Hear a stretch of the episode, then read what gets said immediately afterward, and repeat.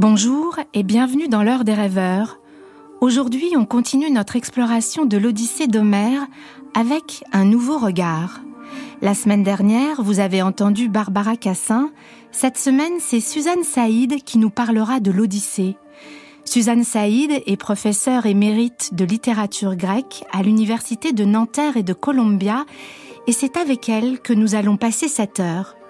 Si la semaine dernière nous avons parlé de la douleur du retour d'Ulysse, cette semaine on parlera plutôt de son voyage, voyage dont vous avez tous en tête quelques-unes des étapes, souvenez-vous, le cyclope Polyphème, les sirènes, les monstres caribes des Scylla.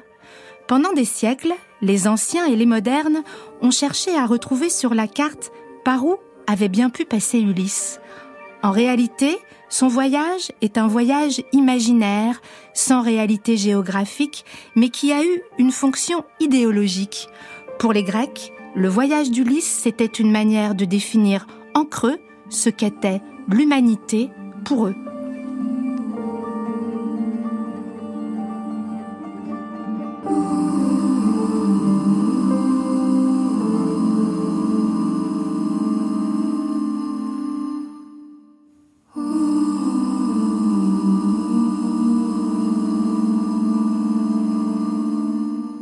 Jusqu'à 16 heures, une heure pour célébrer la condition humaine et la civilisation des mangeurs de pain. Pour nous, l'Odyssée, c'est un voyage par quelqu'un qui ne rêve que d'une chose, rentrer chez lui. Et vous avez en particulier une scène absolument fascinante qui est l'épisode de Calypso.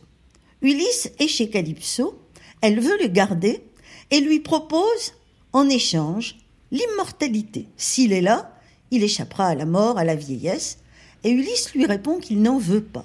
Il Ce refuse l'immortalité. C'est alors c'est Jean-Pierre Vernant qui avait admirablement parlé de cela en montrant que c'est peut-être le caractère central d'Ulysse, qui est un homme complètement homme. Je veux dire, et ça, ça le différencie d'Achille. Achille, c'est quand même le fils d'une déesse.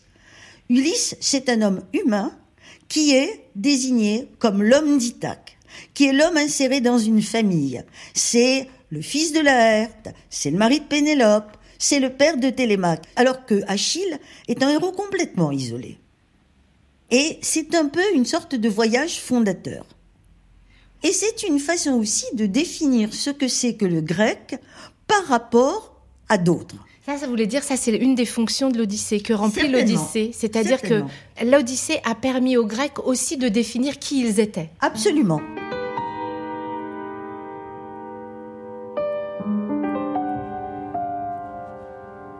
Alors, est-ce qu'on peut prendre un peu notre temps pour euh, reprendre les, les étapes certaines étapes du voyage d'Ulysse qui, comme ça, définissent en creux ce qu'est l'humanité pour les Grecs? Alors, commençons par le cyclope.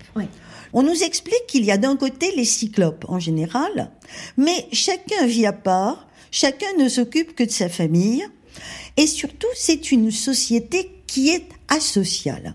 Et Polyphème, qui est le super cyclope, lui vit tout seul dans une grotte, un monde sans maison, alors que pour les Grecs, la maison est un élément essentiel de la civilisation. La maison, hein. La maison, et qui d'autre part ne se nourrit pas comme les hommes de céréales cultivées, mais qui est anthropophage, qui ne connaît que le lait et qui ignore le produit le plus caractéristique de la civilisation, c'est-à-dire le vin. Et en fait, c'est ce vin qu'Ulysse utilisera pour l'enivrer et pour triompher de lui, car si les cyclopes ont un vin naturel, on explique que chez eux, le vin, il sort tout seul du raisin, il ne se fabrique pas, mais c'est un vin qui n'a rien à voir avec le vrai vin civilisé. Donc, le cyclope, du coup, s'endort, et Ulysse, et ce qui est important, c'est qu'il le fait avec ses marins, donc c'est une œuvre collective, grâce à un pieu durci au feu, peut aveugler le cyclope. Donc là, tous les éléments pour dire qu'il s'agit d'une société barbare, c'est d'abord la grotte, parce que la maison est essentielle dans la civilisation grecque. L'absence du vin, parce que là, le vin est essentiel. Le vin et le pain. Le, vin, et les céréales. Le vin, le pain et la maison sont les valeurs essentielles. Et la culture. Et l'agriculture. et l'agriculture. Ça, c'est les valeurs de la civilisation. C'est les valeurs de la civilisation grecque. Et aussi le fait qu'il n'y ait pas d'organisation sociale, c'est-à-dire chacun... Chacun vit pour soi, c'est un monde où il n'existe que des oikoi, des maisons, et même le cyclope n'en a même pas. Je veux dire, il n'a pas de famille. Les autres cyclopes ont une famille. Et parce que la famille, c'est aussi une valeur fondatrice pour la civilisation grecque. Pour la civilisation grecque, si vous voulez, les deux pôles de la société, c'est la famille et la cité.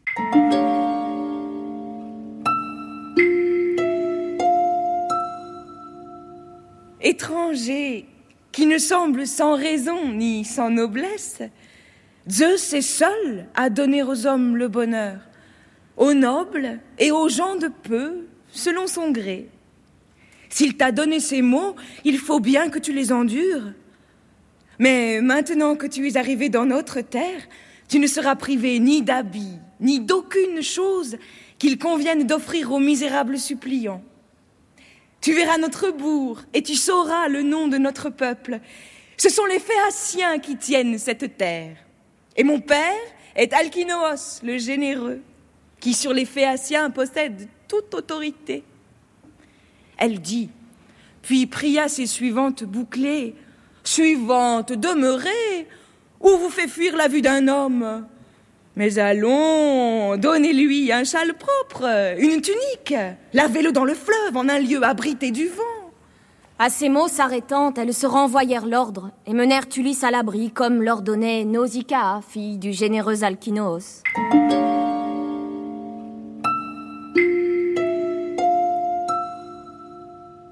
Alors les Phéaciens, c'est tout le contraire. Ça, c'est la fin du voyage d'Ulysse. C'est la fin du voyage d'Ulysse et c'est en même temps, comme on a souvent dit, une sorte de zone de transition. C'est-à-dire que vous y retrouvez toute une série de caractéristiques fondamentales d'une société civilisée. Il y a une ville avec des belles rues, avec des maisons. Il y a un magnifique jardin, il y a un palais. Il pratique l'hospitalité ce qui n'est évidemment pas le cas du cyclope. Alors là, je m'arrête sur l'hospitalité. L'hospitalité, c'est aussi une, des valeurs essentielles. Oui, parce que si vous voulez, c'est la seule protection pour quiconque s'aventure au-delà du cadre géographique de la cité. Et c'est une valeur fondamentale. Les euh, Phéaciens sont des hôtes parfaits. Ils vont accueillir Ulysse et ils vont promettre de le ramener dans des foyers. Dans son foyer, on y retrouve des institutions purement grecques, comme par exemple les jeux. Il y aura des jeux où Ulysse va triompher, mais alors que la compétition chez les Grecs est quelque chose de violent qui peut se rapprocher de la guerre, qui a des épreuves de lutte, etc., ce qui fait la supériorité des Phéaciens, c'est au contraire la danse, le chant, etc c'est aussi une société où il n'y a pas de conflit. Et ça, ça l'oppose à la société réelle qui est la plus importante dans l'Odyssée, c'est-à-dire le monde d'Ithaque. Le monde d'Ithaque, c'est-à-dire l'île de l'île d'Ulysse, c'est un monde qui est divisé et ce qui euh, la menace, c'est une lutte entre d'un côté un roi légitime et d'autre part les familles des nobles. Et toute l'histoire des prétendants autour de Pénélope, c'est pas seulement ils veulent épouser Pénélope par là toutes les vertus, mais aussi et surtout euh, se marier avec elle, c'est en même temps hériter du trône et donc devenir le roi d'Ithaque. Alors, les Phéaciens, c'est le monde idéal. Le monde politique idéal? Le monde politique idéal, on nous explique que le roi et tous les nobles vivent en parfaite harmonie. Et c'est vers ça qu'il faut aspirer. C'est ce à quoi l'homme grec doit aspirer. Et c'est d'ailleurs intéressant qu'on nous explique que les Phéaciens, c'est une colonie. C'est des gens qui sont partis de chez eux. Pourquoi? Parce qu'ils vivaient à côté des Cyclopes. Et que donc, ils se sentaient menacés et ils ont créé là la ville idéale. Alors, vous avez des aspects de pure fantaisie. Par exemple, il y a une longue description, et c'est un texte extrêmement célèbre, parce que c'est le premier locus amenus de la littérature mondiale, qui décrive le jardin d'Alcinoos. Qui est le roi, de Phéacie. Le jardin d'Alcinoos, c'est un jardin où toutes les saisons coexistent. Il y a un passage assez célèbre où on nous explique que dans la vigne, il y a en même temps certaines des, certains des pieds qui portent des fleurs, d'autres des raisins en train de mûrir, d'autres des raisins déjà mûrs pour permettre la vendange. Donc vous avez en fait un monde parfait qui abolit les saisons, où on a tout, tout le temps. C'est en ça que c'est un monde mythique aussi. C'est en ça qui est un monde mythique. Et vous avez un autre monde aussi mythique qui est le monde des enfers, dans lequel Ulysse va descendre et où va pour la première fois nous montrer la vie vue du point de vue des morts. Et ça, c'est la première fois dans la dans la dans, dans la grecque certainement. On nous et c'est un thème qui sera repris plus tard. Si vous sautez plusieurs centaines d'années, euh, vous arrivez à Lucien qui a fait un dialogue des morts et ce il s'en sert pour essayer de euh, montrer l'absurdité de la vie et des ambitions humaines euh, quand on se place du point de vue des morts. Chez les morts, dit-il, il n'y a plus de différence. Le plus beau grec, Nisos. Le plus laid, Tercite, de personnages homériques. Sont tous, pareils, deux crânes, et vous n'êtes plus capable de dire qui était l'un, qui était l'autre. C'est pas le point de vue d'Homère. Chez Homère, le monde des morts, c'est le monde où Ulysse rencontre les grands héros de l'Iliade, où il discute avec Achille, où il discute avec Agamemnon. Et vous avez là une sorte de mise en perspective euh, de ce qu'est la vie humaine quand on la regarde de l'autre côté.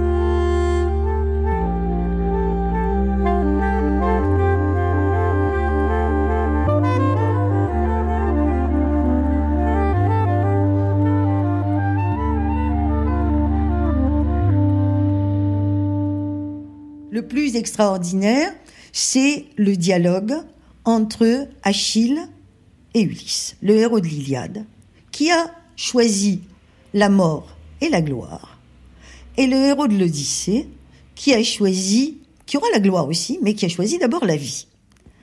Et Ulysse lui dit, tout de même, bien sûr, tu es mort, mais il n'empêche que tu as eu des funérailles superbes, que les Grecs t'ont pleuré, et à ce moment-là, Achille lui répond, tu sais, j'aimerais beaucoup mieux être le plus minable des paysans, le, vraiment le plus bas degré de l'échelle sociale, mais vivant, comme mort, honoré par un superbe tombeau, etc. Et ça, c'est d'autant plus intéressant que cela vient d'Achille, c'est-à-dire précisément le héros qui a sacrifié la vie pour la gloire. Donc vous voyez comment aussi l'Odyssée peut apparaître comme une sorte de mise en perspective des valeurs de l'Iliade. Une remise en question plus qu'une remise en, mise en perspective. Euh, pas vraiment une remise en question, car tout de même, si vous voulez, l'aspiration à la gloire reste quelque chose. Oui, c'est ça, la belle mort, la, mort qu'on devait la mort au combat, oui. C'est la mort au combat. Oui, c'est ce qu'a très bien démontré euh, Jean-Pierre Vernant. Mais en même temps, vous avez une sorte de mise en question quand même un peu de euh, ce thème dans l'Odyssée. Dans l'Odyssée, vous avez aussi d'autres valeurs. Rentrer chez soi, cultiver son jardin. Être pas sûr que le mieux ce soit de devenir un héros, c'est ça Peut-être? l'Odyssée pose la question. C'est peut-être pas vraiment parce qu'Ulysse est aussi un héros, un héros d'un genre très particulier, un héros de la survie parce que toutes ces qualités, c'est celles qui permettent de s'en sortir. Joyce, lui, disait d'Ulysse que c'était l'homme total. Ulysse le père, le mari, le fils, l'amant, le roi. Ulysse le guerrier, hanté par le souvenir de la guerre de Troie. Ulysse l'endurant, capable de tenir bon, remarquable par ses malheurs, sa maîtrise de soi, remarquable aussi par sa résistance morale, sa patience, sa capacité à contenir sa rage. Ulysse, l'homme prudent, qui sait peser les risques, Ulysse le marin, le bûcheron, le charpentier, l'athlète triomphant, Ulysse, l'homme curieux de tout, Ulysse, premier touriste de la littérature occidentale. On continue le voyage sur les traces d'Ulysse avec Suzanne Saïd.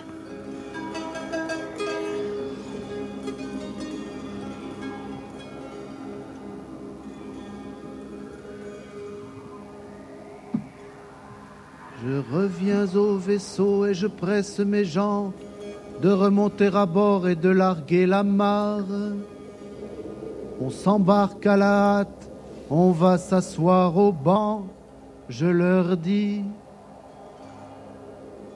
Amis, je veux que tous connaissent les arrêts que m'a transmis Circé, ce qui pourrait nous perdre ou ce qu'il faudra faire pour éviter la mort. Sa recommandation est de fuir les sirènes, leurs voix ensorcelantes et leurs prairies en fleurs. Seul je puis les entendre, voilà ce qu'il faut faire. Il faudra m'enchaîner serré contre le mât. Et si je vous priais, si je vous commandais de défaire les nœuds, donnez un tour de plus.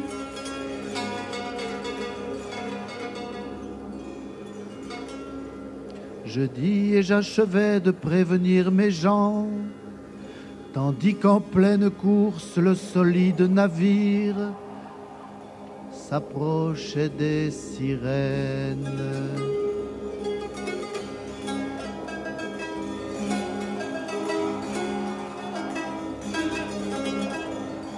Je, reviens au voyage. Je reviens un peu au voyage parce que vous ne m'avez pas parlé des sirènes. Euh, les sirènes, euh, vous savez que pour nous, la sirène, c'est un monstre avec une queue de poisson. C'est pas ça, les sirènes d'Homère.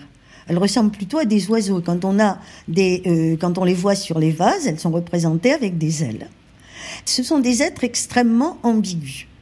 D'un côté, les sirènes, ce sont des super poètes. Comment est-ce qu'elles vont séduire Ulysse?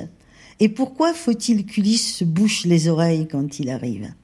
C'est que les sirènes, ce sont celles qui, avant le poète Démodocoche chez les Phéaciens, vont chanter à Ulysse sa gloire, et que donc tous les hommes qui arrivent là ne rêvent plus que d'une chose, de rester là éternellement à écouter le chant des sirènes, celui qui les immortalise en quelque sorte.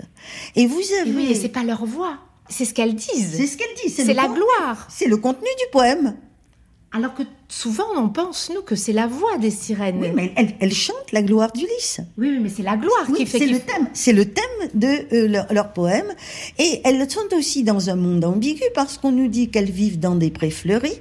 Mais ces prés fleuris se trouvent juste en bordure de plages couvertes des ossements de tous les hommes qui sont morts en les écoutant.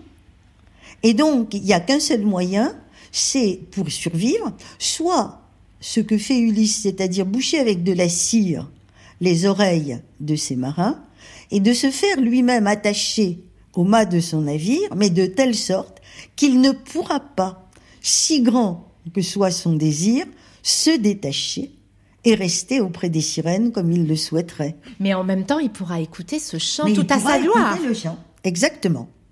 Sur les sirènes, on veut nous dire quoi? Je pense qu'elle représente une sorte de poésie idéale. Mais en même temps, c'est l'idée que si on se laisse captiver par ce chant de gloire, on n'existe plus.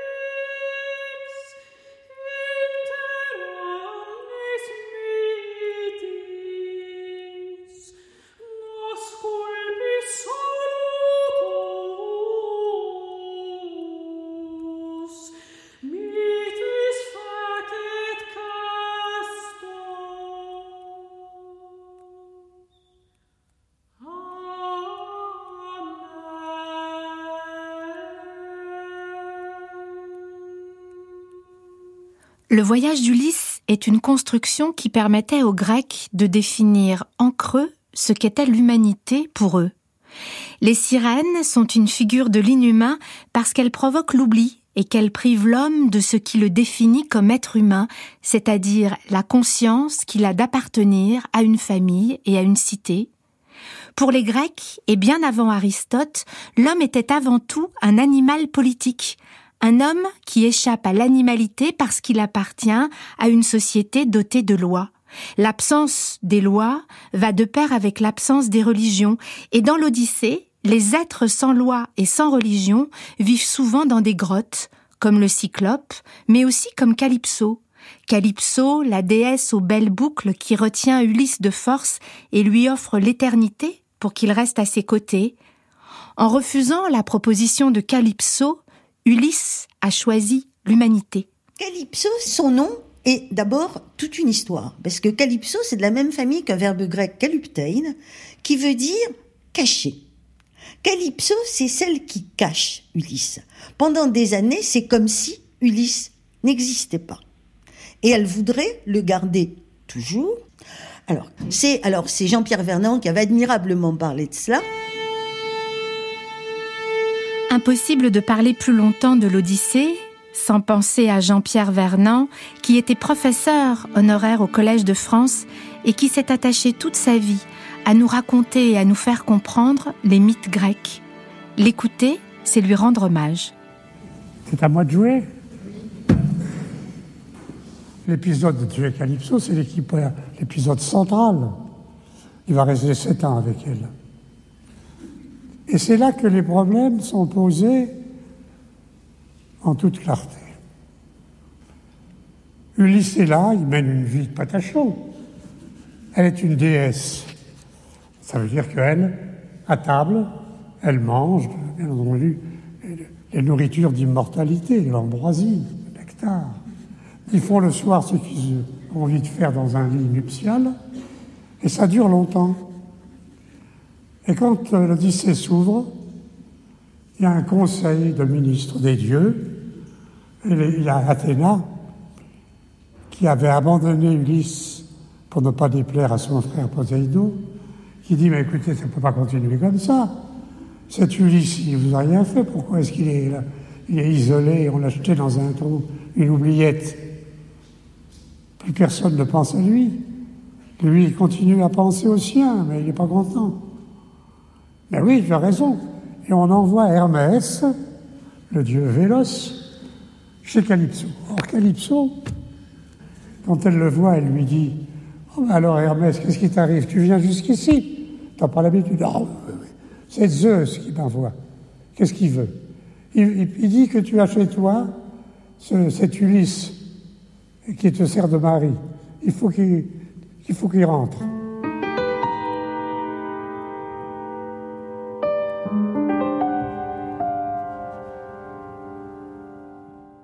Ainsi parlé, le dieu éblouissant partit, et la royale nymphe alla trouver Ulysse le généreux pour obéir à l'injonction de Zeus.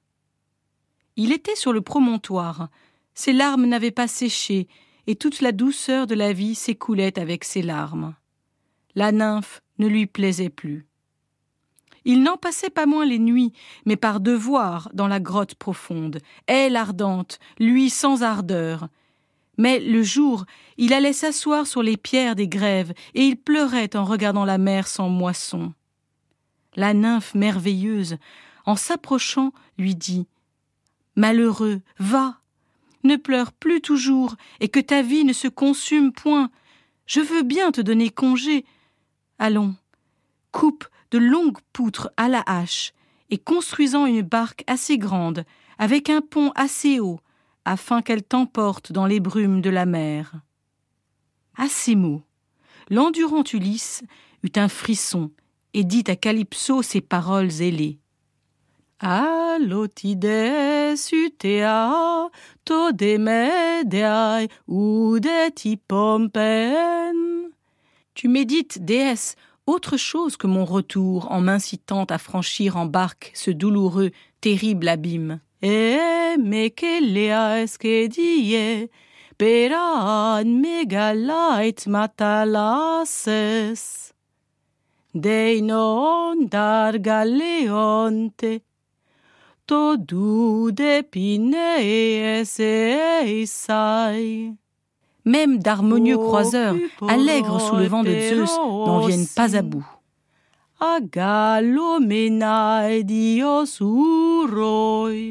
Il pense au retour. Il pense à Ithaque et il pleure comme un veau de souffrance et de douleur, de nostalgie. Il pleure parce que il n'a plus envie de, de vivre avec cette nymphe bouclée. Et comment est-ce qu'elle essaye de le retenir? Je vous pose le problème. Elle dit à Ulysse, c'est tout simple. Si tu restes avec moi, tu auras l'immortalité, tu seras comme un dieu, et une jeunesse inaltérable, immortelle, toujours jeune. Mais la condition, c'est que tu restes ici. Si tu pars, je sais d'avance que beaucoup d'épreuves terribles t'attendent. Et donc, le même choix se représente. Et ce même choix, c'est que ce qui est essentiel pour Ulysse, la mémoire de ce qu'il a été, mais c'est aussi que d'une certaine façon, s'il devient caché chez elle, immortel et toujours jeune, il cesse d'exister. Il n'y a plus d'Ulysse. Il n'y a plus d'Ulysse parce qu'il n'y a plus de retour. Et il n'y aura plus par conséquent d'Odyssée. Il n'y aura plus un texte qui racontera ce qui s'est passé. Or, ce qui est essentiel pour Ulysse, c'est que ils retrouvent les se reconstruisent. Ils ne trouvent plus de charme à la nymphe bouclée. Ce qu'ils souhaitent, ce qu'ils désirent, c'est de mourir, à condition de mourir comme Ulysse et de ne plus être dans cette espèce d'espace fictif, mythique, où un homme peut être immortel.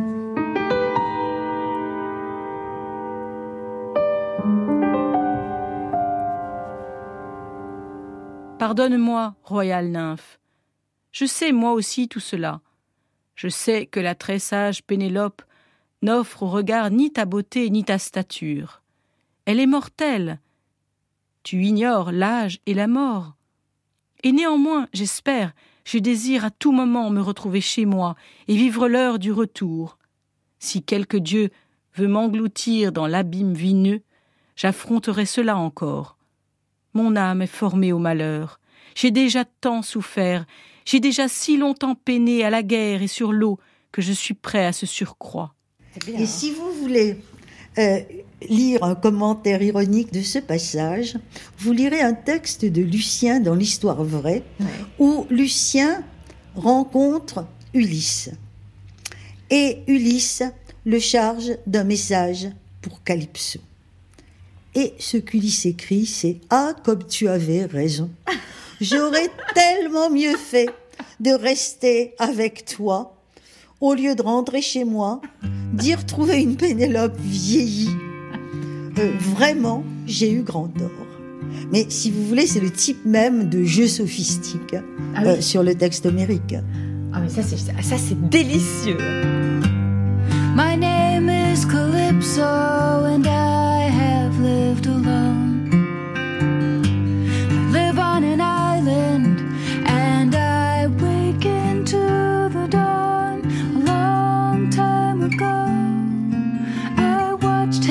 Struggle with the sea. I knew that he was drowning. I brought him into me. Now today,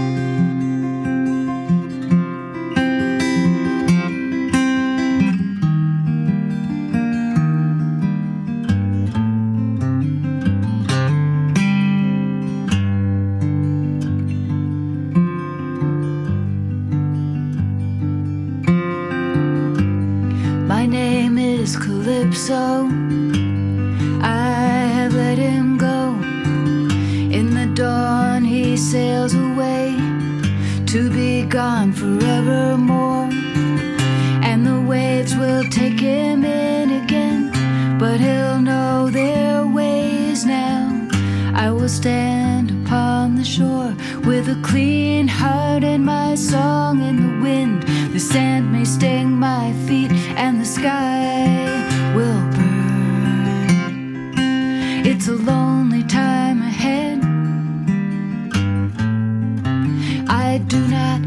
skin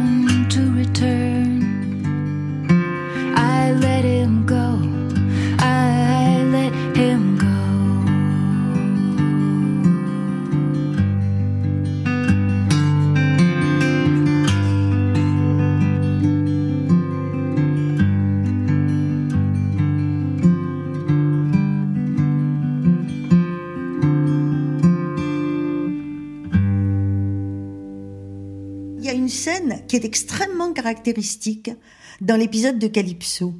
Il y a un repas partagé par Ulysse et Calypso. Calypso se nourrit de nectar et d'ambroisie.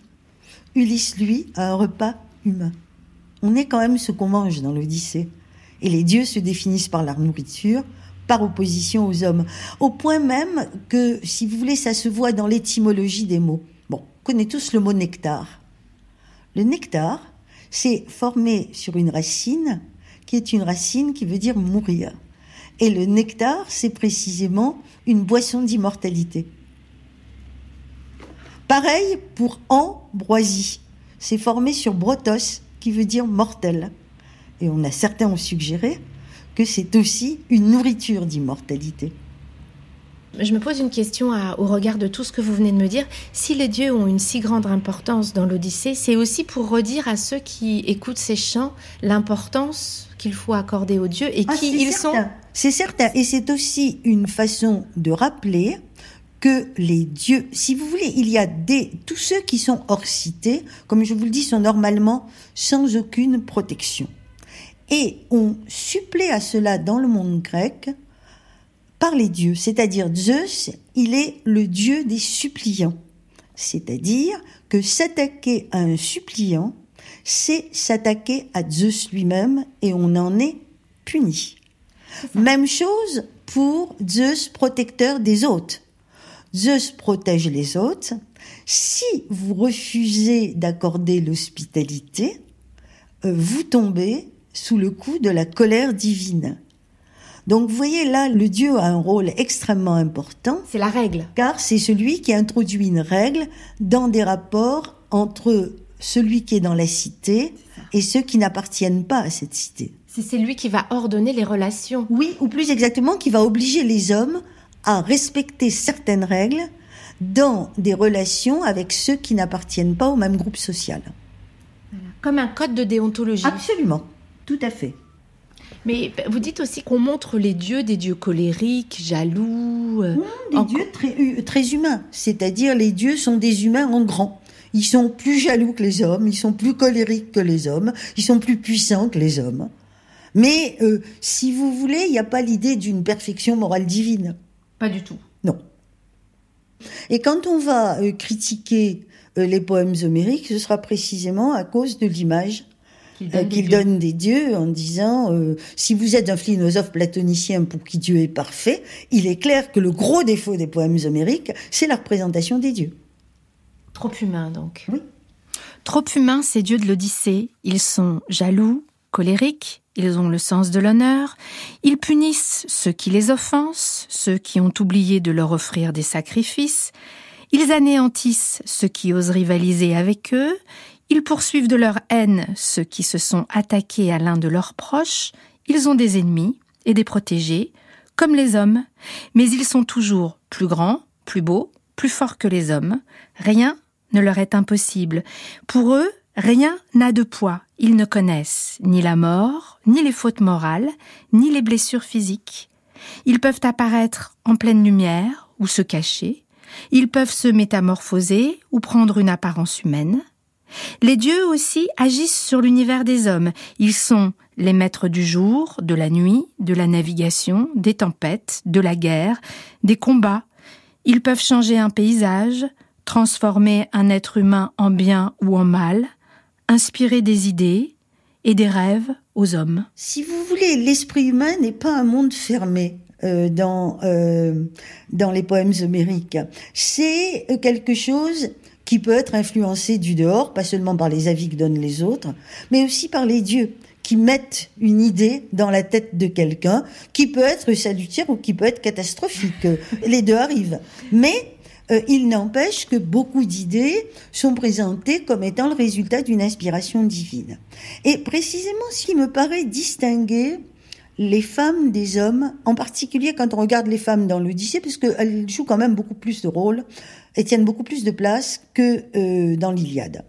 Ce qui me paraît frappant dans l'Odyssée, c'est leur opacité. Pourquoi est-ce que Nausicaa va rencontrer Ulysse? C'est Athéna qui lui a mis ça dans la tête, c'est pas elle? Il n'y a, a pas d'idée de, de Nausicaa?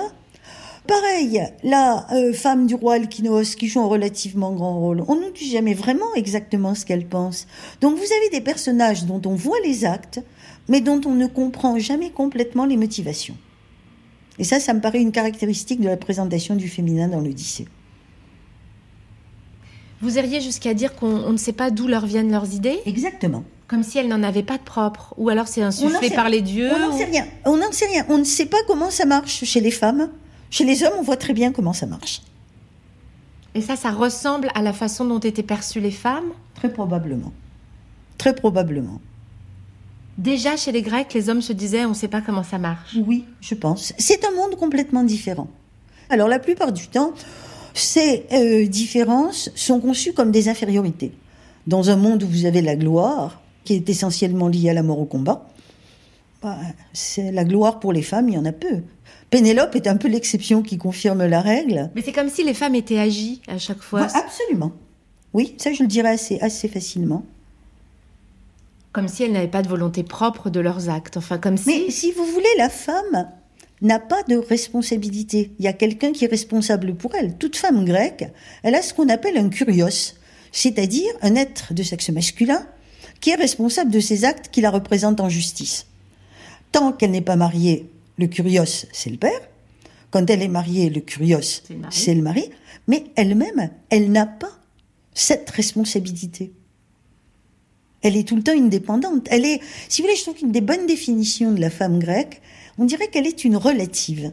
Elle est définie comme la fille de son père, comme l'épouse de son mari, comme la mère de ses enfants. Mais elle est définie par rapport aux membres masculins de la famille, Et ça, c'est le cas de Pénélope, tout à fait. de toutes les femmes de l'Odyssée. Les déesses, c'est un petit peu différent. C'est en ça que vous voyez une idéologie aussi dans l'Odyssée. C'est Bah, aussi a dans tout dans ça. Tout, dans tout poème, euh, surtout des poèmes qui ont été ainsi en même temps des espèces de textes fondateurs de l'éducation, il y a une idéologie. Alors, ce qui est intéressant dans l'Odyssée, c'est que le monde, disons, des humbles, y tient une assez grande place. C'est les servantes. Vous les avez les servantes, mais des servantes qui jouent un rôle important, que ce soit la nourrice de Pénélope, que ce soit Euryclée. Et puis vous avez aussi un personnage comme Eumée, le bon berger chez qui Ulysse va se réfugier, Quand il revient, qui est présenté comme le modèle euh, de toutes les vertus. C'est euh, celui qui donne à Ulysse une hospitalité généreuse, c'est celui qui prend le plus grand soin euh, des troupeaux pendant que le maître est absent, qui est prêt à combattre à ses côtés pour l'aider à rétablir son pouvoir. Et vous avez comme ça un monde des humbles divisé en blanc et en noir, les bons et les méchants. Vous avez le méchant chevrier Mélantios qui insulte Ulysse, euh, qui se range du côté des prétendants, qui finalement subit un sort abominable. Vous avez les méchantes servantes qui sont pendues par Ulysse, et la, la pendaison, c'est quand même une mort ignominieuse. Et vous avez évidemment un couple idéal, le bon serviteur et le bon maître. Mais il est clair que l'idéal du serviteur, c'est l'idéal du serviteur tel que le conçoit le maître. Si vous voulez, c'est la case de l'oncle Tom. C'est ça, c'est ce que vous dites. Autant on emporte le vent, la case de l'oncle C'est Tom. la même chose. C'est la même idéologie qui sous-tend Absolument. l'Odyssée. Tout à fait. C'est fort de dire ça. Non, dans la mesure où vous avez un, un univers qui, enfin, où le- quand même l'esclavage tient une très grande place.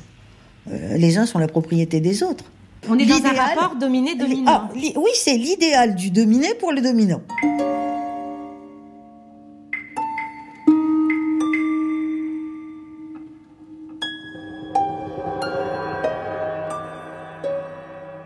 Il y a une autre valeur qui est très importante, c'est l'honneur.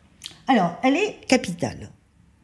Euh, L'honneur, c'est le respect que vous manifestent les autres. Ça se gagne par sa valeur. Et euh, tous les héros sont tous en compétition pour euh, avoir la plus grande part d'honneur possible. Et cette part se marque matériellement. Par exemple, tous les morceaux qu'on sert à table de viande ne sont pas égaux. Il y a la part d'honneur qui est, pour nous ce serait disons le filet de bœuf, qui est servi au meilleur. Et donc, le repas, c'est aussi une façon de dire la hiérarchie sociale. De la même façon, il y a une hiérarchie des sièges. Il y a un trône, qui est un siège honorifique, puis il y a le tabouret. Euh, donc, vous avez un monde qui est quand même très stratifié. Très hiérarchisé. Et tout, tout sert à dire, en quelque sorte, l'honneur de quelqu'un. Sa maison, sa femme, son fils, Voilà, ses exact- objets. Exactement. Et toucher à quoi que ce soit qui est du deux hommes du maître, c'est évidemment offenser le maître.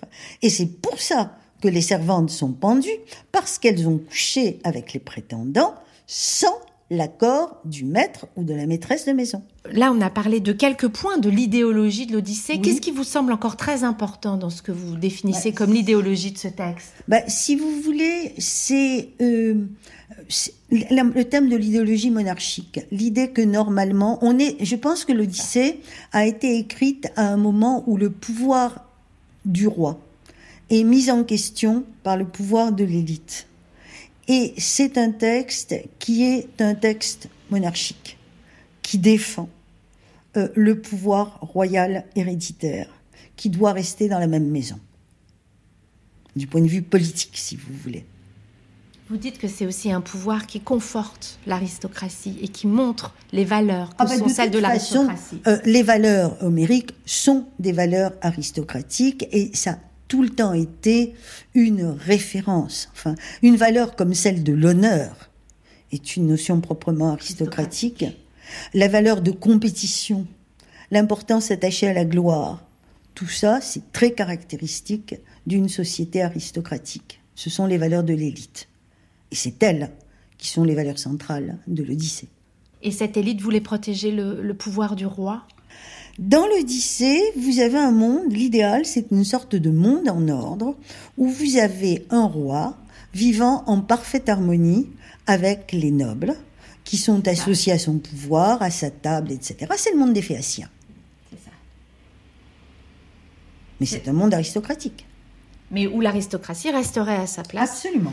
et reconnaîtrait cette monarchie patriarcale, c'est D'ailleurs, Ulysse. d'ailleurs, euh, c'est pas moi qui le dis, c'est Homère. Il dit euh, Ulysse, c'est un. Il était quand il était roi quand il était il se conduisait comme un bon père.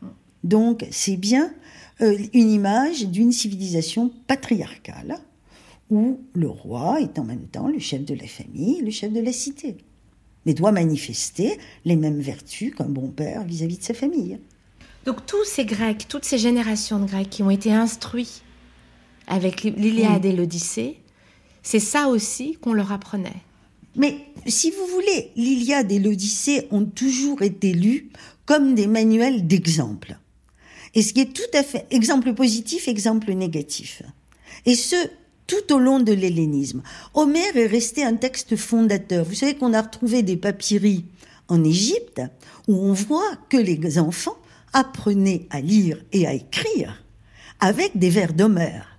Donc c'est un texte qui a joué, même si ce n'est pas un texte religieux, un rôle plutôt semblable à celui de la Bible euh, dans euh, le monde chrétien euh, que un texte littéraire comme les autres.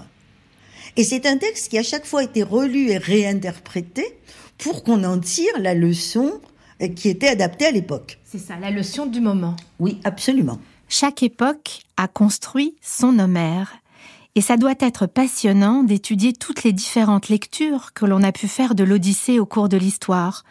Livre d'instruction des petits Grecs depuis des siècles, manuel de savoir-vivre, morceaux choisis, l'Odyssée a servi tous les discours. C'est frappant. Euh, prenons un texte tardif, un texte de Plutarque qui vit sous l'Empire romain. Il a écrit un traité sur euh, comment il faut lire les poètes. Et là-dedans, Homère tient une place absolument centrale. N'oubliez pas que Plutarque est aussi un philosophe platonicien, c'est-à-dire euh, qu'il s'inspire du philosophe qui a le plus critiqué le plus violemment la poésie homérique. Et ce qu'il essaie de faire, c'est de la réhabiliter. La poésie d'Homère à l'époque de Plutarque, elle est lue, et elle est lue sous la direction d'un maître. Et c'est le maître qui va faire des morceaux choisis pour essayer chaque fois de tirer une leçon du texte homérique en, si vous voulez, en essayant chaque fois de corriger euh, des erreurs ou de les passer sous silence. Il explique en effet que la poésie, et là je le cite, revêt le mensonge d'un charme magique. Mais il faut chaque fois lui dire, attention, je ne suis pas d'accord. Ce que vous êtes en train de m'expliquer, c'est comment on a utilisé cette poésie homérique. Et comment sa fonction a changé en fonction des époques. Et quand même. Par exemple, il y a toute une manipulation euh, du texte homérique. On en a fait ce qu'on voulait. Euh, Absolument. Oui, vraiment, à ce qu'on en voulait. Même des fois, on l'a distordu pour le faire rentrer dans des cases. Il va, il va même plus loin. Il dit et si vous trouvez vraiment que ça colle pas, ce que dit Homer, ben, il suffit d'ajouter un petit mot au texte. Vous ajoutez une négation. Comme ça, vous le faites lui faire dire exactement le contraire de ce qu'il disait. Ça, c'est Plutarque qui dit ça? Il y a, y a une manipulation du texte qui est tout à fait extraordinaire. Et pourquoi Platon avait une... Parce que Platon, justement, si vous voulez, c'est... Euh, il est très sensible à l'empire que la poésie, en particulier la poésie d'Homère d'un côté ou la poésie tragique de l'autre, exerce sur le spectateur. Car en effet, quand vous êtes euh, spectateur, vous êtes sous l'emprise du texte, vous n'avez pas le moindre recul. Donc, vous absorbez ce que le poète dit. Ce que Platon veut, c'est que vous preniez du recul et que, comme Socrate, vous réfutiez, vous discutez, vous posez des questions. Donc, la poésie, c'est pour lui la grande rivale. Et ce qu'il essaie de faire, c'est de créer une œuvre qui va dire le vrai contre une poésie qui dit le faux et qui est séduisante. La poésie, pour lui, c'est l'ennemi absolu. Enfin, c'est ce contre quoi il faut se définir, et en particulier Homère. Depuis des siècles, les hommes commentent Homère. Mais quelle place a Homère aujourd'hui en Grèce, dans cette Grèce anéantie par la crise? Homère est le passé, et la tradition et la culture, et ce qui peut faire les Grecs encore se sentir dignes. Parce que tout le reste, vraiment, euh, les fait euh, se sentir tout à fait ruinés. Alors Homère est comme un point de repère euh, à la dignité, à la tradition, à ce qu'on a été. Et vraiment, c'est que le peuple grec en ce moment cherche dans le passé de trouver des repères afin de se tenir debout. Tenir debout aujourd'hui dans la crise. Oui. Et Homère peut être Homère. un de ces points de repère. Alors c'est le passé auquel nous nous tournons les yeux parce que le présent est sans espoir et l'avenir euh, est invisible. Il n'existe pas. Et oui, ça, ça devient vraiment, je- j'oserais dire, un besoin psychologique, n'est-ce pas, pour se sentir mieux. Parce que on sent que, euh, un- si je peux dire, un morceau une de, de Ulysse se trouve dans chaque grec.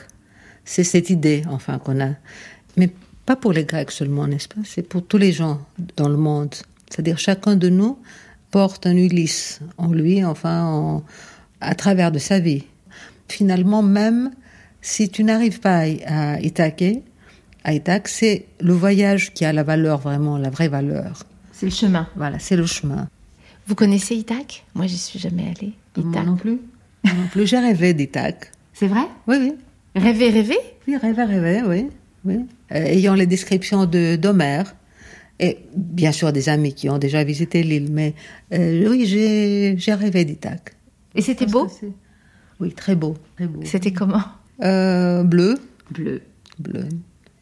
Mais écoutez, on vit l'histoire, c'est c'est ça.